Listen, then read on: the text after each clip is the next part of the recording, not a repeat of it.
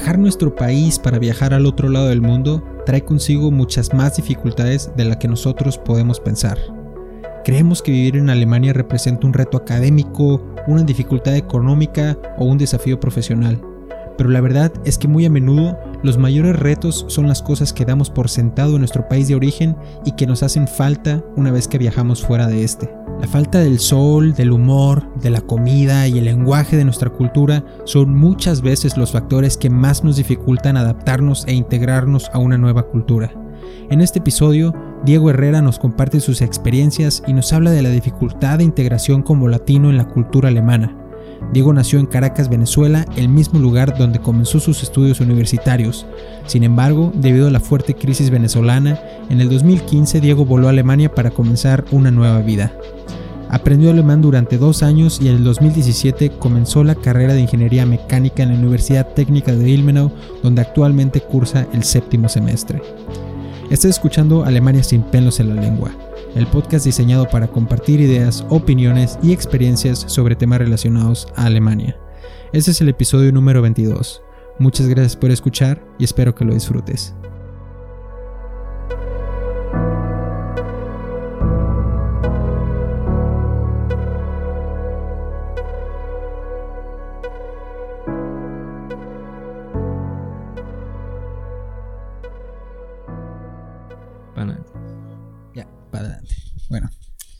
Estás, Dieguito?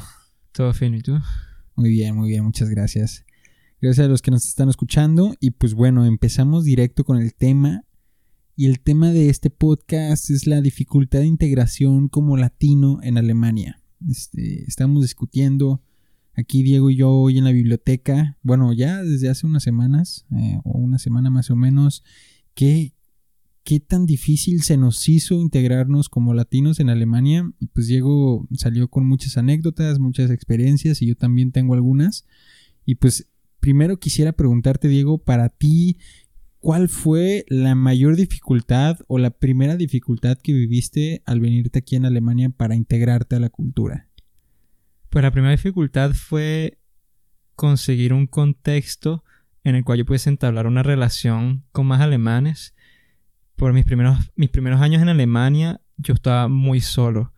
Este, fueron, hice nada más cursos intensivos de alemán, en los cuales la mayoría de las personas que estudiaban conmigo eran o mucho mayor o también eran muy extranjeros todos, entonces podían ser gente croata, de India, chinos, de 30 años para arriba, a veces 40 años para arriba.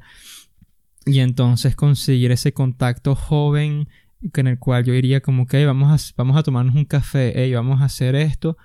A veces sí, pero podía ser con alguien turco o alguien, algún que otro latino me encontraba. Ya. Este, pero te encontrabas en una escuela de idiomas. De idioma, entonces ese contacto alemán no, existía. Entonces, como que, bueno, ¿dónde doy el primer paso si nada más estoy en una escuela alemana? Ya.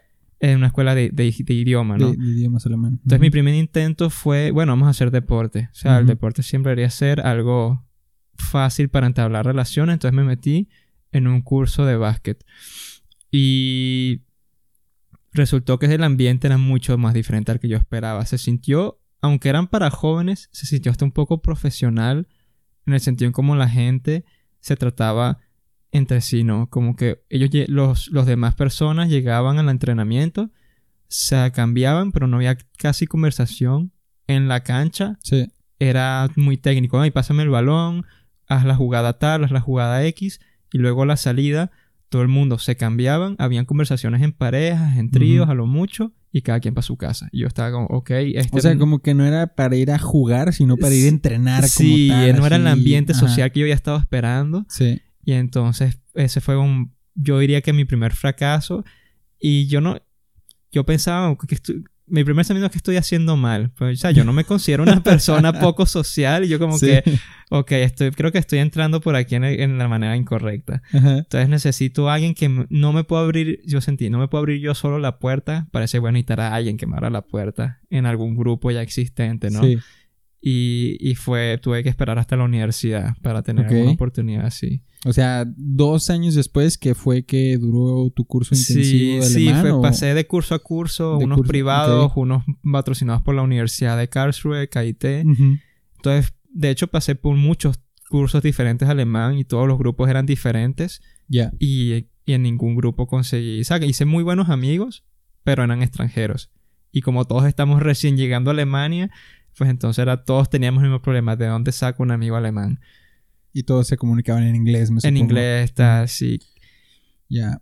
Y una vez que llegaste aquí en Alemania, ¿quién fue la persona que te introdujo a esos amigos alemanes? ¿Fue un latino o fue como tal un alemán que llegó contigo y te preguntó de una, oye, este, ¿quién eres? ¿De dónde vienes? Y él estableció una amistad contigo. ¿Cómo fue tu primer contacto, por así decirlo? Pues mi primer contacto fue a través de la experiencia de que puso la universidad, la Erstivoge. Ah, Entonces. Mm. yo llegué y había como esta cena en la noche, una especie de miniferia, donde podías conocer a los tutores, a los demás nuevos. Ya, o sea, para los que no saben, la Astivoge, explícalo un poquito.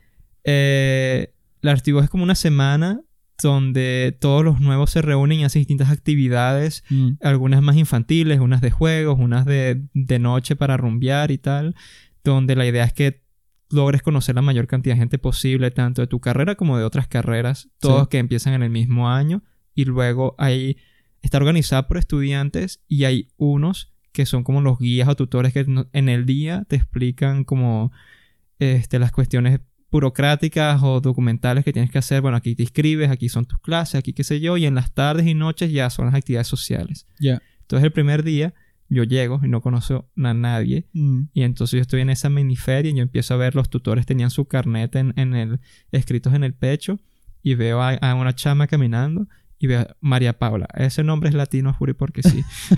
sí. este, entonces yo me acerco como él, así Diego, este, vengo de Venezuela y tal. Entonces por ahí se armó el grupo de la los demás que iban a estudiar ingeniería mecánica y entonces éramos yo, un ucraniano, un, una- uno de Camerún y dos chinos. Y los demás eran alemanes, como unos 12, 16, 12, 16 alemanes por ahí. Y ya en esas actividades fue ya el primer contacto. Empecé a entablar conversaciones de verdad Con un alemán. con alemanes de que yo recién salido de, con mi título, de Satzbay, que bueno, sí, vamos, a, vamos por esto. Ajá. Y empezó a ir bien, funcionó. Yo como estoy teniendo buenas conversaciones, estoy pasando chévere. Y yo me, me propuse a mí mismo, bueno, ya estamos en Alemania, vamos a conseguir amigos alemanes. Y todo el primer año fue lo que intenté. Hablaba Sí. con la gente de mis clases, "Eh, vamos a hacer algo, vamos a salir, vamos a reunirnos en una biblioteca, vamos a estudiar, qué sé yo, ese tipo de cosas. Mm. Este, que eventualmente no, no terminaron en mucho, la- lastimosamente. ¿Y por qué crees que, que no se desarrolló una amistad como que tan profunda con, con los alemanes? yo no sería difícil decir si fue una cosa personal mía, si fue este grupo en particular que no me llamó. Íbamos a las reuniones este en casa de alguno, ¿no? Estábamos en un ambiente casual, maybe 12, 15 personas tomando cerveza, música y yo iba y los las conversaciones que estábamos teniendo no eran de no, no, no eran las que más me interesaban, posiblemente pensaba no, este, no sé cómo, no quiero como sonar como arrogante ni nada, pero no sé, Sí, me parecían sí. un poco infantiles. Había una diferencia de edad, pero no era astronómica. Y, pero yo decía como en las conversaciones más en mi casa a veces, a veces hablamos de temas mucho más amplios, a veces hablamos de política, economía, hablábamos de, también deporte, arte, y luego entonces era una barrera de idiomas, como que, ok, ¿cómo hablo yo de un tema más interesante si no me conozco el contexto? Luego, en toda conversación tiene que haber un poco de humor. Entonces, como re- a- a- el curso alemán es muy técnico. Sí. Te logras comunicar en un tema académico o burocrático, ejecutivo, pero en lo, so- en lo social hay mucho que desear, ¿no? Entonces lo que es el humor alemán, todavía hasta el día de hoy muchas veces me pasa por encima, no lo entiendo. Y yo transmitir mi humor latino a través del alemán, uff, No, no funciona muy tanto. difícil, ¿no? Sí, creo que eso, eso también me ha pasado a mí. O sea, cuando literalmente tal vez intentas traducir el chiste uno a uno del Mm. español al alemán, o, o suena muy mal o no tiene nada de sentido. O sea, como que no, no se puede tal vez. Así muchas veces hay muchas ocasiones. No, no te sirve el humor latino o los chistes que sí le darían risa a un latinoamericano, no le dan risa a ningún alemán, pues. Y es, yo creo que simplemente el idioma. O sea, igual y existe la misma expresión o sea, el mismo chiste, pero con otras palabras. ¿sabes? Entonces tienes que aprender también a que no se dice igual, o sea, se dice de otra forma, o sea, aunque sea la, la misma intención, por así decirlo. Pero sí, sí te entiendo Pero completamente. creo que es algo que todo latino eventualmente termina aprendiendo, que es que el humor, más allá de las palabras, es el tipo de humor, ¿no? Como que También. Mm, este, el humor latino es doble sentidos, juego de palabras, este, puede ser Muy sarcástico. sarcástico, sí, y a veces nos metemos también en el humor negro, este, como que yo te puedo lanzar puntas, un chiste que es muy, para una persona puede ser muy personal, pero como, no sé, como el ambiente li- del liger- ligero del latino, ah, no Ujú. pasa nada. Ujú. El humor alemán he notado que es un poco más directo. Tú observas algo y lo comentas y ese es como el humor, un humor más directo. Que bueno, que quizás estoy completamente equivocado porque hasta el día de hoy el humor alemán me pasa un poco por encima. Ya. Pero sí, hay que, hay que darse cuenta que el humor no es tan universal como uno, espe- uno esperaría, ¿no? Exacto, exacto.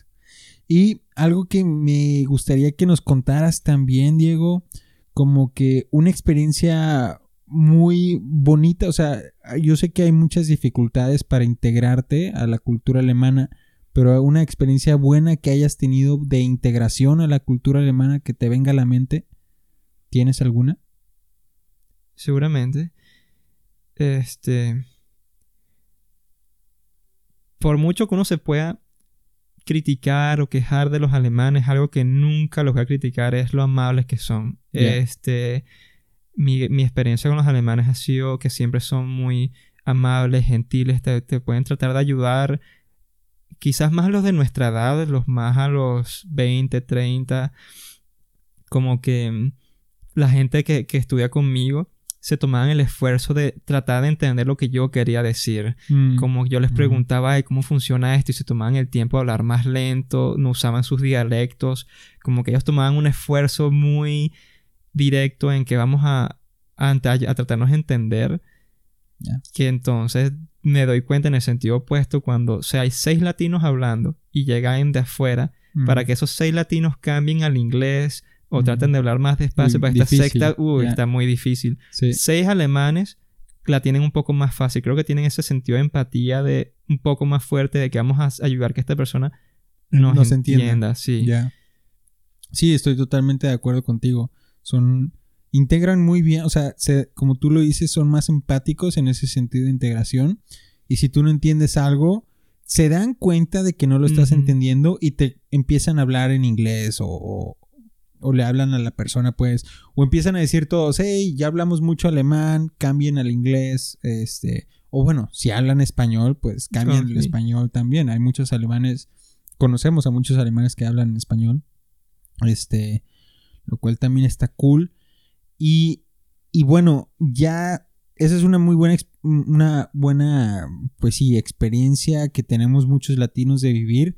Pero cuéntanos tu peor experiencia de integración, la que tú digas, uy, yo creo que aquí como latino, pues sí me dolió que no, no encajé nada o no entiendo simplemente por qué no funciona así la cultura alemana como yo quiero. O sea, ¿qué te costó Pues, mucho integrarte? Creo que en- en- tengo dos, dos anécdotas sobre eso. Una sería más a lo, a lo burocrático. Ya. Este, apenas llegué a la universidad me pusieron en una de las residencias estudiantiles más viejas. Eran tres habitaciones, un baño compartido, una sola cocina compartida. Y el sitio era un gran desastre. Este, los baños estaban sucios, la cocina estaba sucia, no podías dejar tus cosas en la cocina porque eh, quizás al día siguiente no aparecían, que de hecho me robaron una, un sartén ahí en ese edificio. Entonces yo muy rápidamente pedí, hey, quiero un, cambiarme de habitación. Era de, de los cuartos compartidos donde, donde hay muchos, eh, muchos como do- 10 cuartos, 12 cuartos y sí, era, solamente tenía una 13 cocina. cuartos y una sola cocina muy grande con dos hornos, sí. Ya. Este. Yo, yo pedí cambio y me dijeron, bueno, tienes una lista de espera. pues, usualmente es un semestre y te ofrecemos una nueva habitación. Que ah, bueno, muy bien. Yo me espero mi semestre y me empieza a dar este, curiosidad porque no me han avisado nada. Y yo me acerco a la oficina de, este, de las personas que trabajan en este sitio. Y yo les pregunté, mira, ¿qué está pasando? No me han dicho si tengo una nueva habitación o no. Ya esperé un semestre que entero.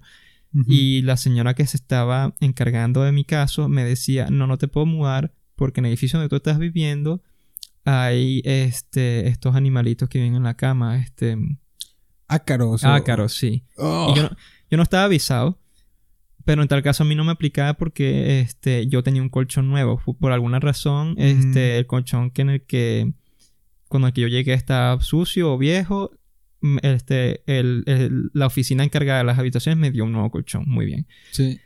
Y entonces, pero yo le digo a la señora, bueno, yo hice mi trámite, yo operé mis seis meses, yo estoy en mi pleno derecho de pedir cambio, ¿no? Ujú. O sea, este, no, en ningún sitio mi contrato dice que no puedo pedir un nuevo sitio. Y la señora me trató muy mal, porque primero no le entendía la palabra alemana para los ácaros. Yo le pregunto, ¿qué es eso? ¿Qué es eso? Y la señora como me respondía más alto y más alto. Y al final como me lo dijo de mala gana, como explicándomelo con las manos. Básicamente no me quería ayudar en ningún sentido. Tuve que ir con la, la oficina de los estudiantes, con otra señora que trabajaba ahí y como... Básicamente me hicieron el favor de ayudarme.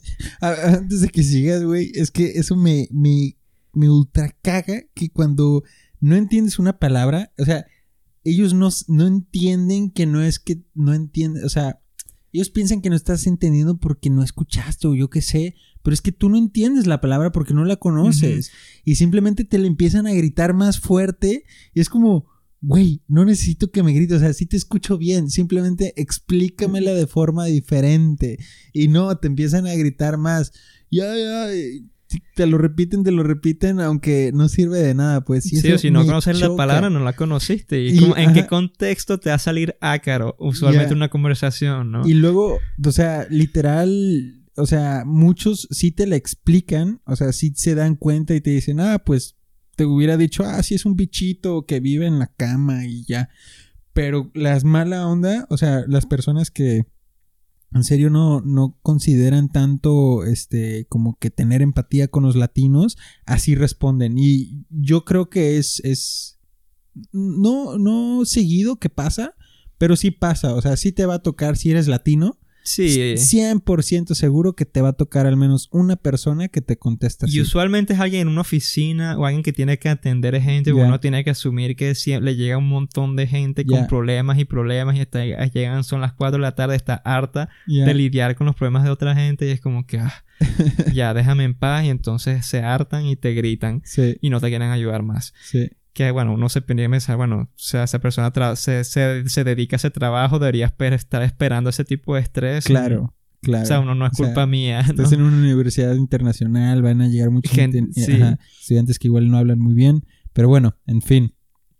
Esta chica te respondió así. Eh, ¿Y qué pasó con el cuarto? ¿Te lo dieron al final o no te lo sí, dieron? la otra señora que trabaja en la misma oficina, la oficina al lado, me hizo el grandísimo favor, como que no, escuché tu problema, que Sí. no te quiero ayudar, disculpa, y me ofreció dos habitaciones diferentes, escogí una nueva y me logré mudar y ya no he tenido que volver a vivir en ese... Súper bien. Sí. Entonces, esa diferencia, ¿tú sentiste que un latinoamericano hubiera reaccionado diferente a, a, a esa integración? ¿O, o, por qué dices que fue como que difícil?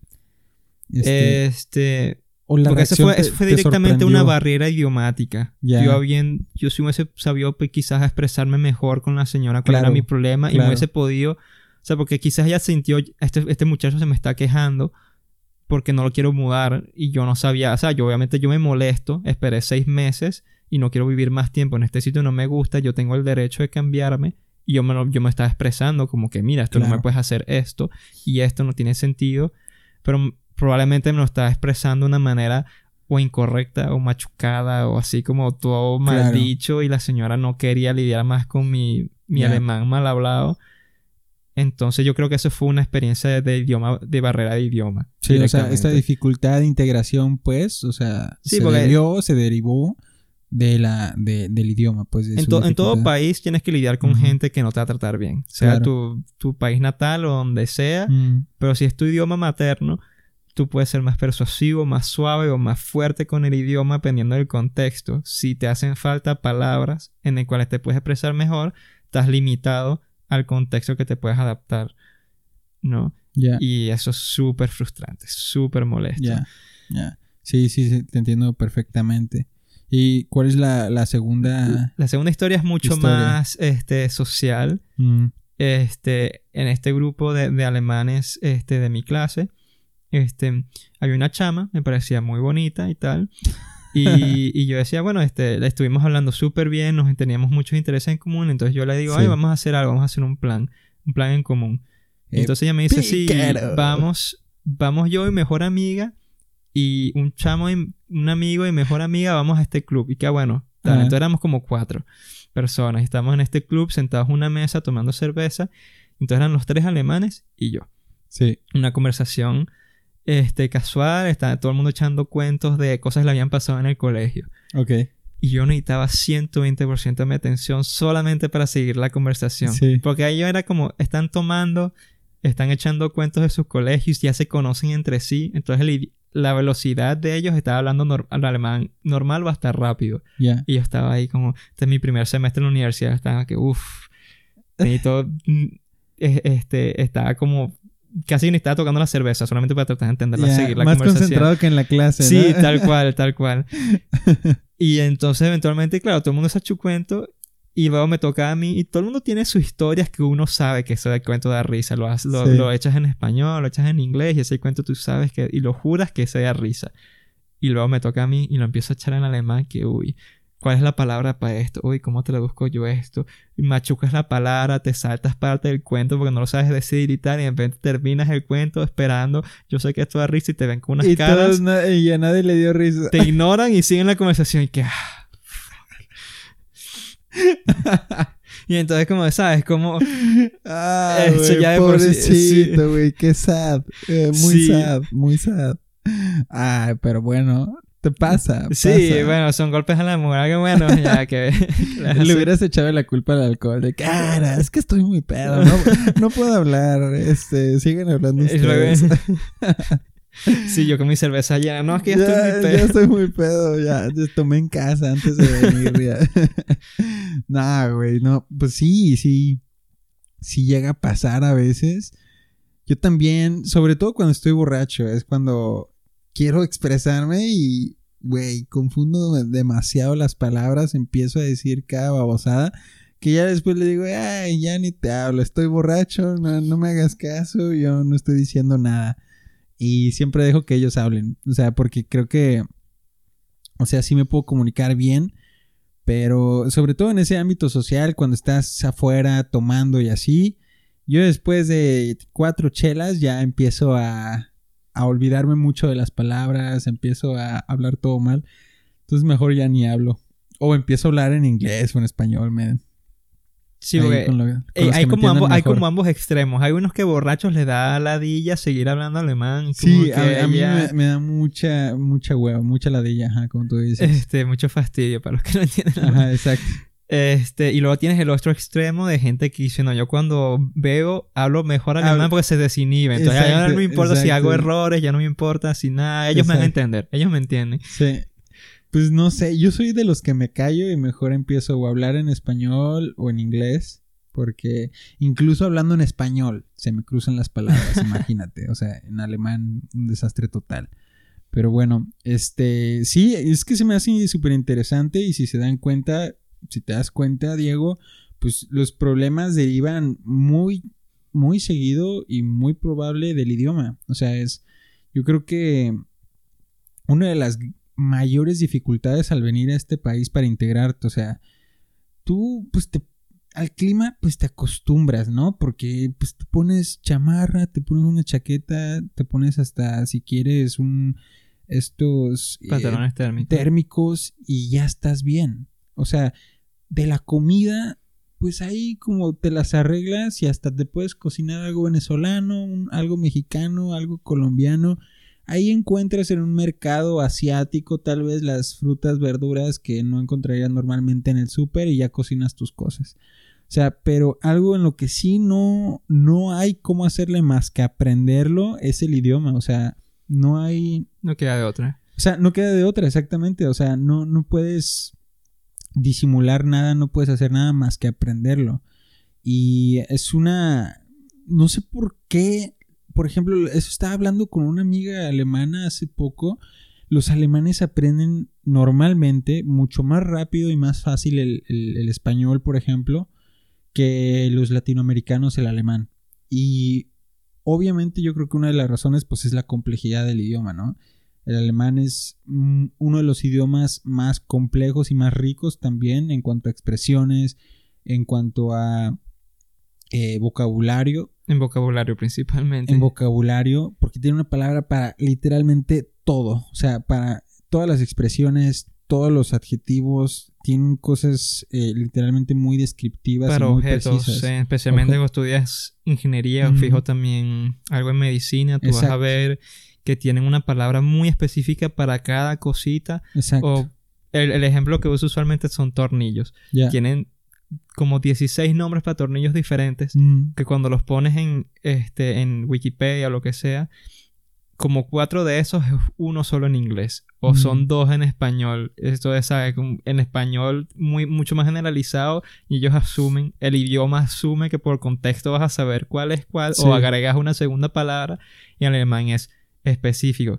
Que en ciertos sentidos puede tener sus pros, pero siendo extranjeros sus Eh, contras. Es una dificultad, exactamente. Exactamente. Es una, llega a ser una dificultad. Y pues mi recomendación ahí sería, como ya lo hablé en otros podcasts, pues aprender el idioma lo mejor que puedas. Y yo, de mi recomendación sería, júntate con alemanes y fórzate a hablar a alemán. sí, o sea, garantizado. Creo que eso Este, es de lo mejor que podrías hacer. Yo lo que he observado en estos cinco años y pico en Alemania, los latinos que veo con más amigos alemanes y mejores amigos alemanes porque vienen de un colegio alemán.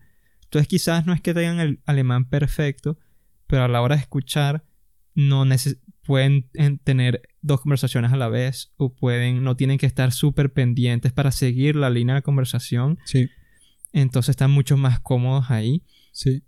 Y luego, efectivamente, es tienes que integrarte definitivamente en un sitio. Aquí están los que, se, lo que es los clubes. No sé si los he explicado en algún podcast anterior. Este, son estos clubes donde hacen fiestas y eventos sociales Sí. organizados por mismos estudiantes, en su mayoría alemanes. Los latinos que yo he visto que se meten en esos clubes a participar aprenden alemán mucho más rápido. Clubes estudiantiles, para los que eh, no saben muy bien el contexto, que creo que eso es de los que estás hablando, sí, ¿no? ves el club En, las universidades eh, normalmente tienen sus, su club eh, específico, ex- exclusivo de la universidad y está, ¿cómo se dice? Como que organizado por estudiantes. Son los mismos estudiantes quienes hacen la labor de ser bartenders, de limpiarlo, de organizarlo todo y de ganar dinero para el club. Mm, Aunque es música, sin fines de lucro. Ajá, música, ajá. Organizan todo y hacen todo. Y bueno, lo que está diciendo Diego es que te, te metas, ¿no? A uno de esos, eh, pues aquí le llaman como que equipos o, o, o ¿cómo decirlo? Eh, Organizaciones. organizaciones, ajá, algunas de esas organizaciones para que hagas muchos amigos alemanes, ¿no? Que, que normalmente son muchos alemanes los que se Sí, te meten esos rodeas de ese constante, de Sí. esa constante bulla alemana que te está ahí y eventualmente terminas a- aprendiendo el contexto social, cuáles palabras se usan socialmente, cuáles no, cuáles son más anticuadas, cuáles este no sé, todo, todo idioma es diferente. Cuando le hablas a tus padres, a un profesor o a una persona de tu edad es muy diferente, entonces solamente en ese contexto terminas entendiendo cómo cuál es cuál. Claro. Y, y es algo que yo quería hacer porque es algo que yo viví, ¿no? Este, yo cuando tenía mm, ocho años nos mudamos para Trinidad y Tobago, toda mi familia. Trinidad Tobago habla inglés. Entonces, ¿sabes? Un, un niño de ocho años que nada más sabe el inglés del básico del colegio, me soltaron una- en una primaria. Y, y a ver, anda, a ver cómo, cómo te solucionas. Me habré tardado creo que yo como seis semanas en integrarme, pues estás ahí 24, todas las clases en inglés, tareas en inglés, todo el mundo habla en inglés en el, en el patio. ¿Quieres hacer amigos? Te toca hablar inglés. Mm, Y ahora yo considero mi inglés este mm, solamente un poquito por debajo de mi español. De hecho, hay cosas en las que yo prefiero el inglés al español todavía. ok. Y yo quería hacer algo parecido para alemán. Y entonces, en parte por culpa mía y en parte por, por las circunstancias, no he tenido la oportunidad de eso. Y entonces eso me parece una lástima. Pero bueno, no he podido. Ya. O sea, de.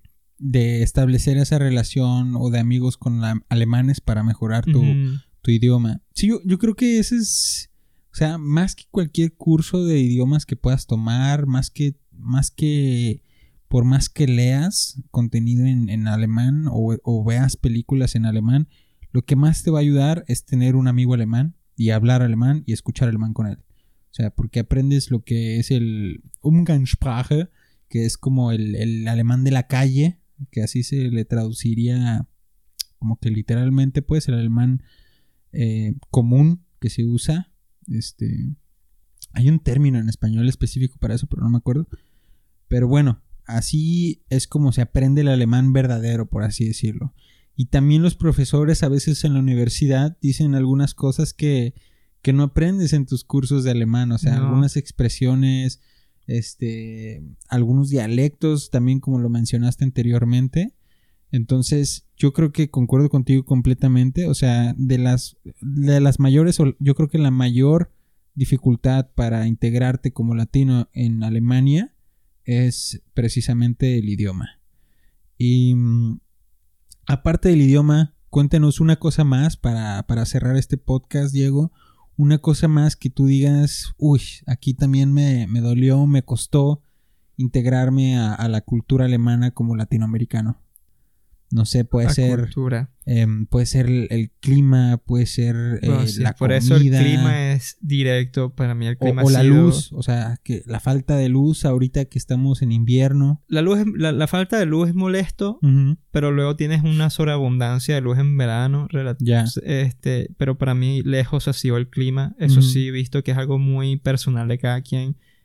Amigos que no les importa, a mi hermano no le importa tanto, pero a mí ha sido súper fuerte la diferencia. En el frío parece soy muy friolento. Este hacen este 8 grados y estoy con guantes, ya estoy con bufandas, ya estoy con todo y me molesta.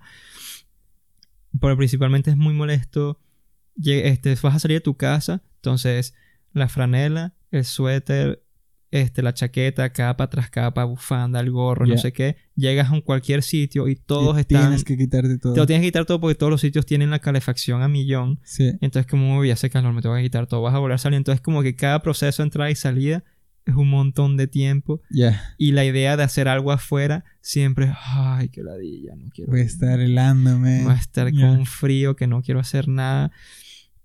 Y, y, cuando vives en un sitio que está tan cerca de la playa, este, Caracas está a una hora, la playa puedes ir un ida y de vuelta un viernes casual y estás aquí en Alemania que es tan difícil encontrarse una playa decente mm. que es como, esto no, esto no es. Ya, ya, el clima entonces dirías que es otra cosa. Sí, pero eso es algo súper personal, te toca vivirlo antes de lograr decir. Sí, no, y también, yo también, o sea, estoy concuerdo contigo con el clima porque yo personalmente también, yo soy una persona friolenta, entonces incluso en México yo utilizaba chamarras gruesas, este, me ponía siempre pantalones largos por el frío, pues.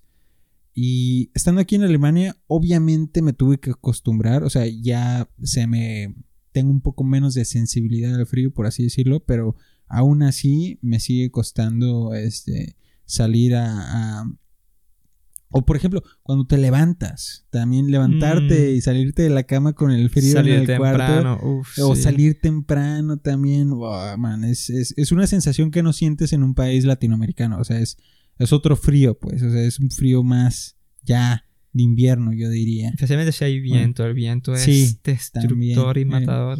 De hecho, hay veces que ni siquiera está nevando y es más frío todavía. O sea, con ese, con alguna lluvia así Recién lloviendo, justo después de llover, que es húmedo. sí, horrible. no, horrible, horrible. Este, sobre todo cuando vives como nosotros en medio del bosque y estás ahí como en un, en un valle, por así decirlo. Y hay que caminar para todos lados. Pues en Latinoamérica, bueno, no mucho movimiento en carro. Cierto, cierto, ese es otro Y aquí caminas para todos lados, entonces el frío está mucho más directo, ¿no? Sí. Cierto, cierto. En Latinoamérica tomarías el coche, te subes, te bajas y ya no lo sientes tanto, pero acá en cualquier trayecto al que vayas, ahí tienes que caminar y te toca. En los tranvías, tú tienes tus, en, el pleno invierno, menos 5, menos 10 grados, tienes tu media chaqueta, te subes a un tranvía lleno de gente y te estás asando, pero no te vas a quitar las cosas porque te vas a bajar en 5 minutos, 10 minutos, como que... Ah. Exacto.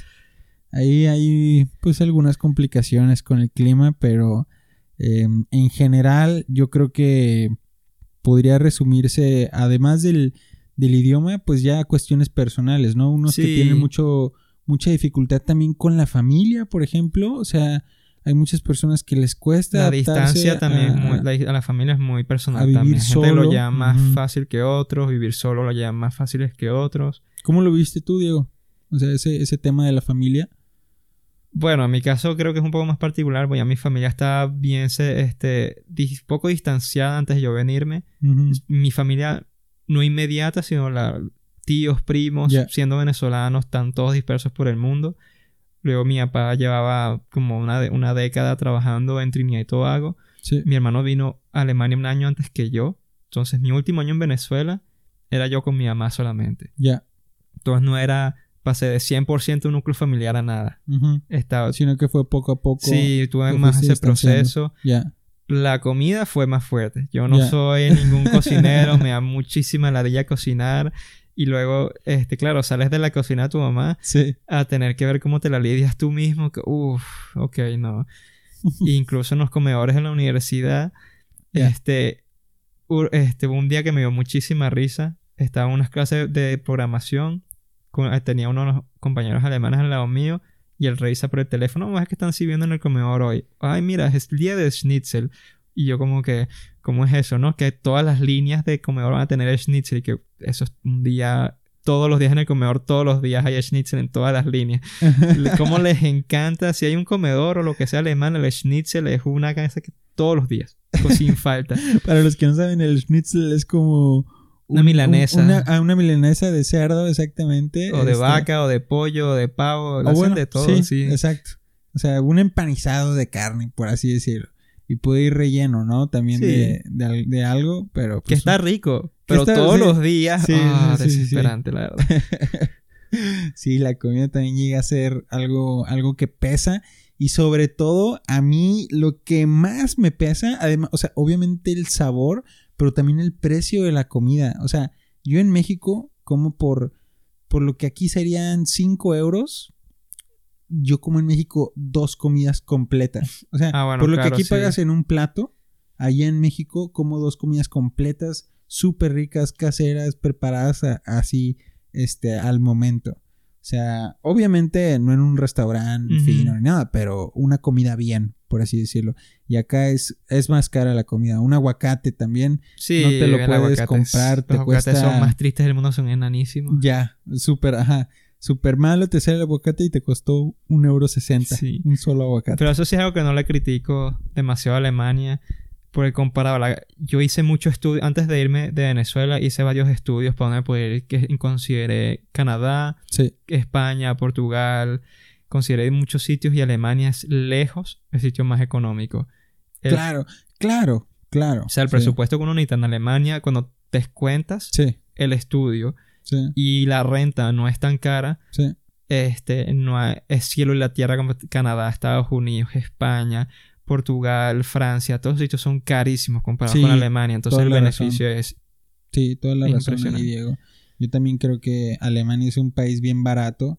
Este, y la gente no se da cuenta, la gente siempre Mm. asume Alemania, uy, el idioma, uy, yo no sé qué Uy, y tal. Europa, uy, este, primermundista, uy, este, tienen buen sistema y todo, y ya creen que es caro. Y todo lo contrario, ¿no? Yo diría, es, es bastante económico, pero específicamente así, comparándolo así, el limón, un limón, un aguacate, en comparación a México, sí, digo, oh, fuck. En. México me lo podría comprar muy fácil y acá está caro y no está tan bueno como, como Sí, en mi yo lo que sufro muchísimo son unos plátanos. En Venezuela yo puedo comer sí, plátano todos los días, frito, horneado, este, como sea, con queso. Y aquí comprarse un solo plátano es carísimo y aparte siempre están, como, están verdes y lo quieres madurar y se te pudre porque... Eso, eso es, ajá, eso es lo difícil, encontrar el plátano bueno. O sea, yo creo que no es tan caro. O sea, del plátano yo creo que es de los de las frutas. Cuando lo consigues. Eh, ah, bueno, sí, cuando está bien en temporada, es de las que está relativamente bien.